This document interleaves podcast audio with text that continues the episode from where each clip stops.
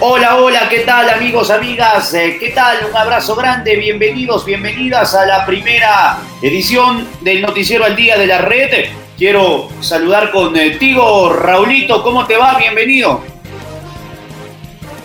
¿Qué tal Andrés? ¿Qué tal amigos oyentes? Un fuerte abrazo. Gracias por acompañarnos en este viernes 6 de agosto aquí en el Noticiero del Día en su primera edición.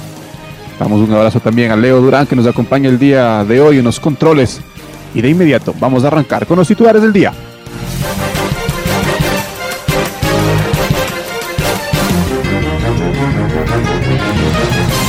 Vamos entonces con eh, los titulares. Claudio Villanueva conmovió al mundo entero. Pablo, Pablo Marini confirmó el equipo para visitar la Universidad Católica. Aucas eh, busca sumar sus primeros tres puntos en la segunda fase de la Liga Pro. Independiente del Valle se prepara para visitar Echaleche. Paul Vélez eh, vuelve a dirigir Macará. Lionel Messi no continuará en el Fútbol Club Barcelona. Piero Incapié jugará en Alemania. Alfredo Campos llegó al país y agradeció a todos los ecuatorianos. Es momento de escuchar a Alfonso Lazo Ayala en el editorial del día. Termina el tiempo de la charla. Se viene la esperada tercera fecha de nuestra Liga Pro Betcris, que es además antesala al regreso de las Copas Libertadores y Sudamericana en cuartos de final para Barcelona y Liga. Seguramente que eso ya empezará a condicionar a los dos clubes ecuatorianos al encarar esta nueva fecha del torneo doméstico. Tendremos un sábado y un domingo muy movidos. Mañana el goleador IDB visita al golpeado Mushugruna en buen partido. Los refuerzos del equipo de Chillo Gijón parecen ir encajando en el esquema del portugués Renato Paiva, que además ha marcado siete goles en dos partidos. Luego tendremos un cotejo con sabor especial entre dos cuadros capitalinos, con diferentes historias. Universidad Católica comenzó a mil por hora no solo ganando sus dos primeros encuentros, sino que lo hizo en condición de visitante con tres jugadores claves como figuras, Chalal, Sugaray y Carabalí. Habrá mucho fútbol por las bandas. Liga por su parte ya podría contar con el uruguayo Escoto. No será titular, pero unos minutos seguramente tendrá mientras va buscando adaptarse a la altura de Quito. El cuadro Azucena juega presionado por conseguir resultados, pero ¿cuándo no? Cerraremos con el Barcelona City, en choque de invictos de esta segunda etapa. Los toreros intentarán concentrarse solo en este partido, sin trasladarse desde el vamos a la Libertadores. Los ciudadanos no pudieron tener un mejor comienzo y buscarán ratificar ante los grandes si quieren ser parte de la pelea en la etapa. El domingo la tripleta comienza cuando Auca reciba a Lorense. Tras su muy buen punto en el Capuel, los orientales ahora necesitan ratificarlo como local. Fidriceus, Quicano y Figueroa serán quienes carguen con la mayor responsabilidad. El momento de los tres es muy bueno. Y luego, tras el 9 de octubre versus técnico universitario, vendrá el turno de Melec, que visita este incierto delfín. Los millonarios son los únicos que juegan menos obligados, aunque, claro está, su hinchada no lo pensará de esa manera. Mucho fútbol en un fin de semana lleno de emociones, con seis partidos a través de los 102.1 FM. Además, tendremos algunos cotejos por nuestros canales digitales de Facebook y YouTube. El fútbol que más nos gusta en la red, la radio que siempre está.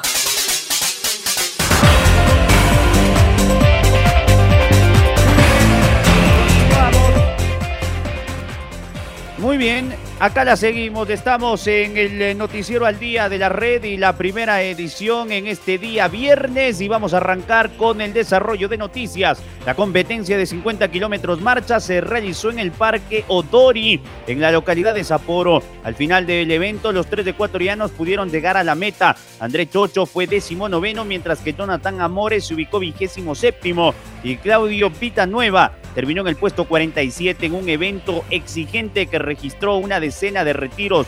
Vitanueva no se rindió pese a correr durante prácticamente toda la prueba con problemas de orden físico. Conmovió al mundo entero. Vamos a escuchar a Marco Fuentes que ya está del otro lado y nos amplía la información. Marquito, ¿cómo te va? ¿Qué tal Andrés? Raúl, amigos amigas, un gusto saludar con ustedes a esta hora a través eh, de la red. En efecto, la competencia de 50 kilómetros marcha se realizó en el Parque Odori de la localidad de Sapporo en una jornada matutina en la cual el clima sí tuvo algunas eh, complicaciones.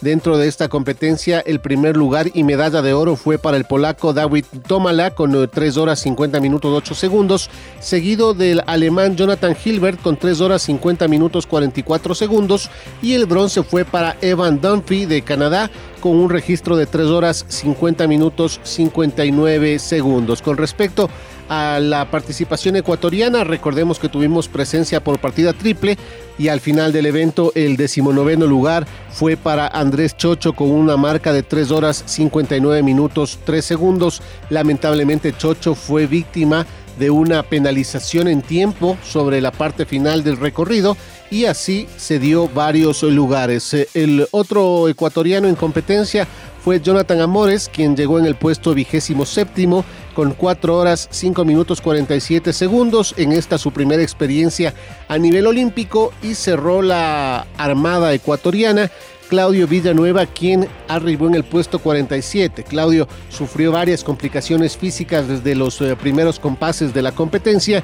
y finalmente en una gesta cuasi heroica pudo completar el recorrido en el puesto 47 con un tiempo de 4 horas 53 minutos 9 segundos.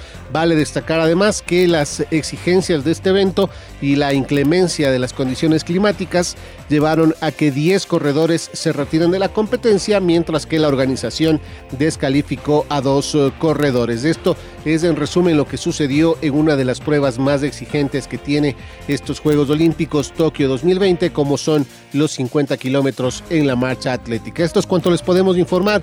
Amigos, amigas, un abrazo grande. Un abrazo Marco, muchas gracias por tu información. Y es momento de escuchar a David Hurtado, el marchista ecuatoriano, en sus reflexiones luego de los 20 kilómetros.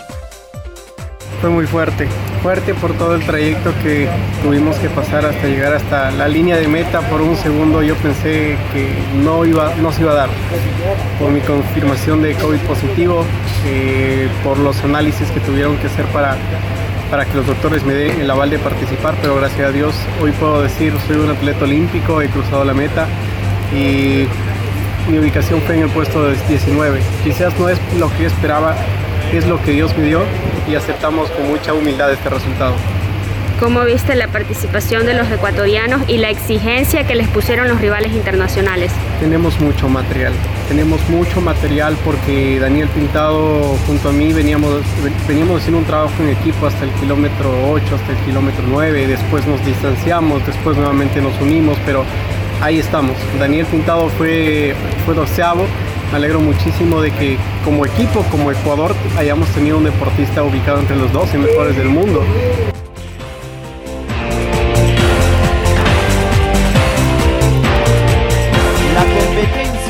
de los 20 kilómetros marcha en los Juegos Olímpicos Tokio 2020 se desarrolló en la madrugada de este viernes con presencia de tres deportistas ecuatorianas, Paola Pérez, Carla Jaramillo y Glenda Morejón. Tomaron la partida en la prueba que tuvo como escenario el Parque Odori en la localidad de Sapporo.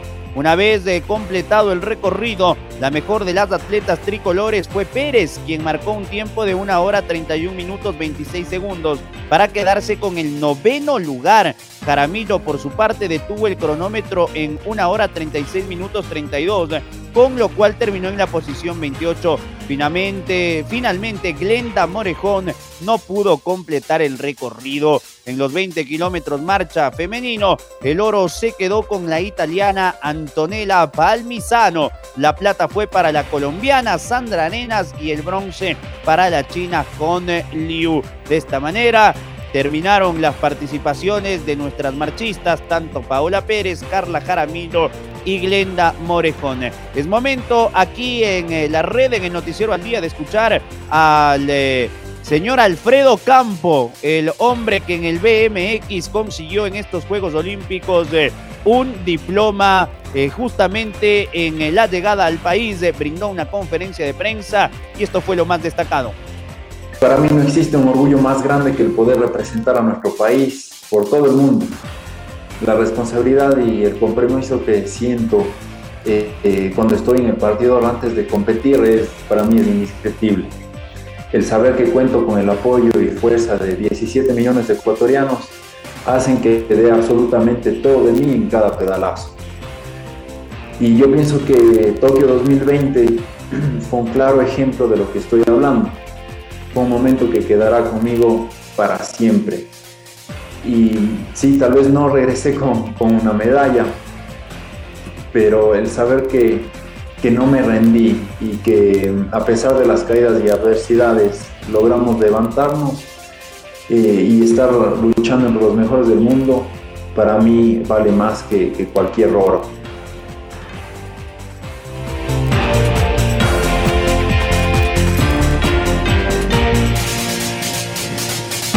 Y la tarde de ayer, Macará hizo oficial el regreso de Paul Vélez como director técnico del club. El estratega de 50 años de edad salió de Delfín por malos resultados y ahora vuelve a casa. En el ido de Ambato estaba Eduardo Favaro como entrenador, pero la directiva decidió separarlo luego de que en la segunda etapa el equipo perdió sus dos primeros compromisos frente a Guayaquil City y por goleada ante Independiente del Valle. De esta manera, el director técnico ecuatoriano retorna al club donde mejor le ha ido como profesional. Tema cortito a nivel de los eh, Juegos Olímpicos eh, es que Yu Susaki derrotó a la japonesa por superioridad técnica amarilla Stadnik en la semifinal de la lucha libre categoría 50 kilogramos.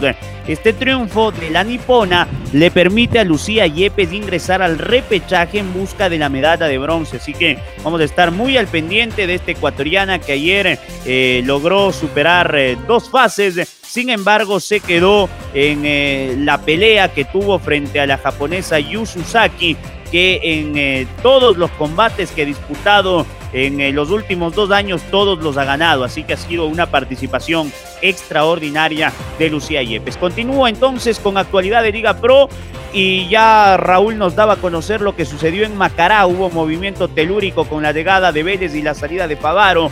Y en Liga compareció a conferencia de prensa Pablo Marini, el DT de los Centrales, que oficializó el mismo equipo con el cual Liga derrotó al Olmedo. No se guardó ni se escondió nada para, para visitar el día sábado a las 17.30 la Universidad Católica. Esto es lo que dijo el argentino de Liga, Pablo Marini.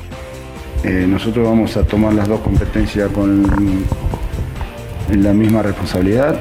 Eh, para Católica va a iniciar el mismo equipo y después veremos para Paranaense. Nosotros sabemos que tenemos la obligación de ganar a Católica para permanecer, permanecer arriba, así que vamos a, disponer del mismo equipo. Con respecto a las bajas, eh, sigue todavía con ciertas molestias Kevin Mercado, que todavía no va a poder estar en actividad. Pedro Perlaza recuperándose, ya prácticamente entrenando, si Dios quiere, mañana a la par. Eh, tenemos a bueno, Billy que está de baja por un periodo largo. Eh, Anderson Mordoni que tuvo un golpe en la rodilla que va a ser baja. Y después, eh, gracias a Dios, están todos aptos.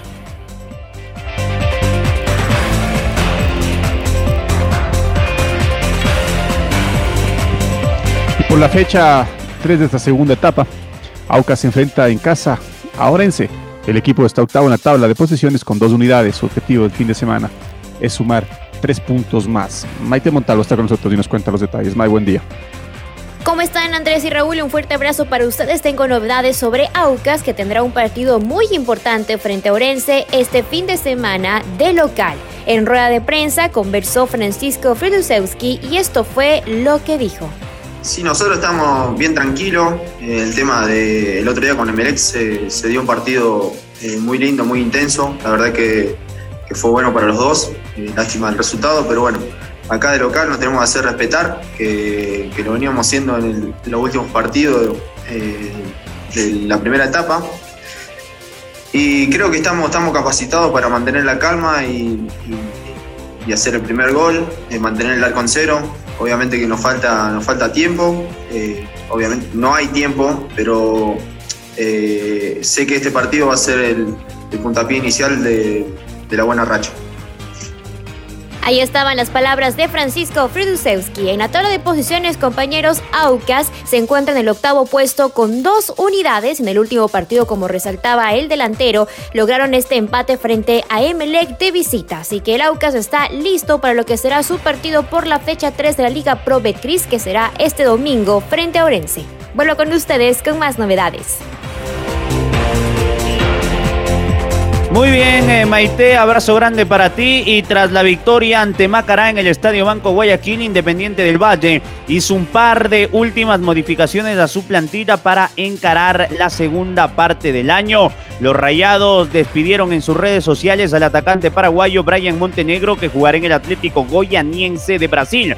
Además, presentaron al zaguero argentino Mateo Carabajal. Con este cambio de jugadores y la salida de Vite y Pacho, Independiente del Valle no tocará más a la plantilla hasta el fin de temporada. El director deportivo Luis de Rogero también eh, abandonará el club para trabajar en Chile. Independiente del Valle visita este sábado a las 15 horas al Musugruna en el estadio de la cooperativa Musugruna en el sector de Chaleche.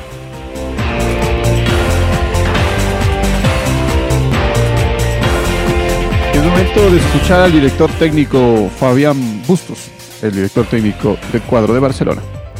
Lo del City es un muy buen equipo que tiene una forma de jugar que creo que en este segundo semestre ha mejorado muchísimo. Eh, lo, entiendo muy bien a Paul y a Paul, perdón, y, todo su grupo de trabajo. Viene haciendo las cosas muy bien el año pasado, hizo una gran temporada, clasificó por primera vez en la historia al equipo a una Copa Internacional.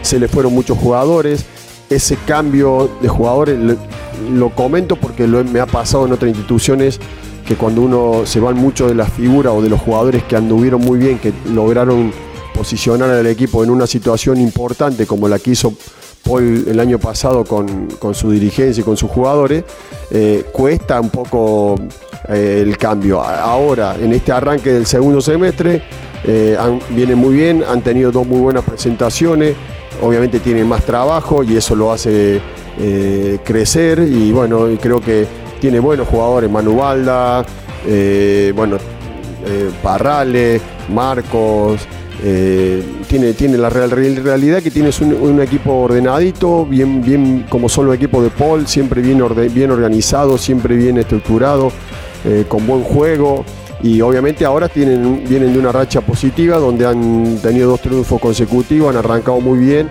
así que tenemos que estar atentos, anular toda la fortaleza de ellos y tratar de desordenarlo y hacerle daño.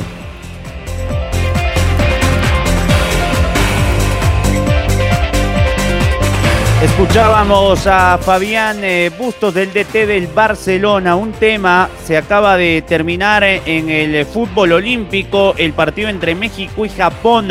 Medalla de bronce para el equipo mexicano. Derrotó 3 a 1 a los japoneses. Medalla de bronce en fútbol para México mañana. O el sí, claro, mañana a las seis y media. La gran final por el oro entre Brasil y la selección de España. El futuro del ecuatoriano Piero Incapié estará cerca de cerrarse. Bayer Leverkusen de Alemania sería el club que escogió el zaguero para seguir su carrera en el fútbol internacional. Así lo dio a conocer el periodista César Luis Merlo en su cuenta de Twitter, donde detalla que el Bayer Leverkusen y Talleres de Argentina están en la etapa final de la negociación por Incapié y solo restan detalles por concretarse. Por su parte, el Vancouver de la Major League Soccer de los Estados Unidos presentó al volante ecuatoriano Pedro Vite como nuevo refuerzo para la temporada del 2021. El joven mediocampista que llega procedente del Independiente del Bate firmó contrato con el cuadro norteamericano hasta el 2025. Vite se ha destacado tanto en el cuadro rayado con tres goles y seis asistencias en 25 partidos como en el Mundial Sub-17.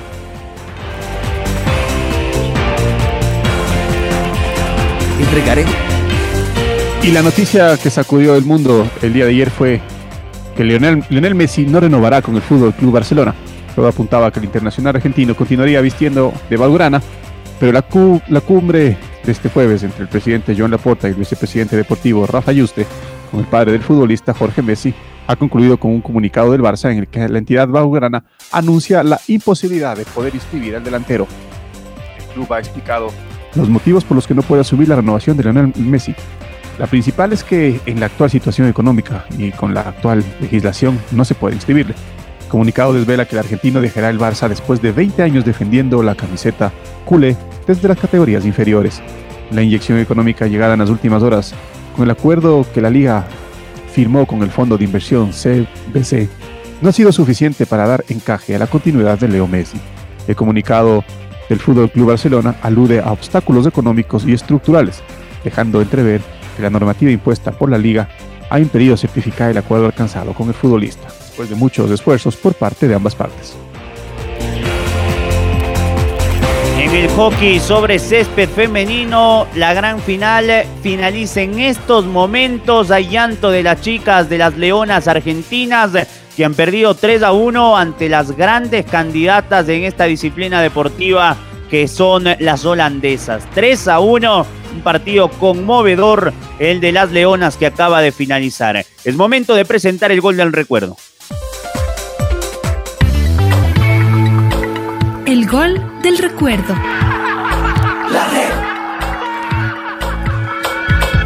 El 6 de agosto del 2005 el Nacional visitó al Aucas en el Estadio del Sur y le ganó 3 a 0 con los tres goles de Félix Borja por la tercera fecha del torneo clausura. Recordemos el segundo tanto del canguro con los relatos de Carlos Edwin Salas y comentarios de Reinaldo Romero. Balón en juego. Otra vez Guagua, otra vez el Nacional. La pelota por el sector diestro. Está trepando por ese costado Minda. El de Nacional, Minda, el centro. Borja, golazo. ¡Gol!